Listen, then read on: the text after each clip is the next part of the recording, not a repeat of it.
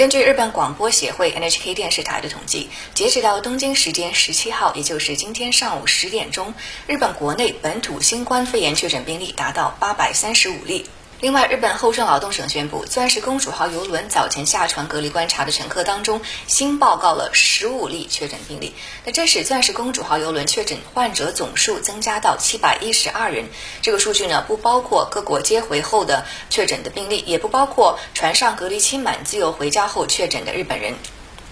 所以，截止到东京时间上午十点钟，包括本土病例和钻石公主号游轮上的病例呢，日本总共确诊了一千五百四十七例新冠病毒的感染病例，累计死亡人数达到三十五人，其中包括七名游轮乘客，另外还有六百二十二名患者呢已经出院。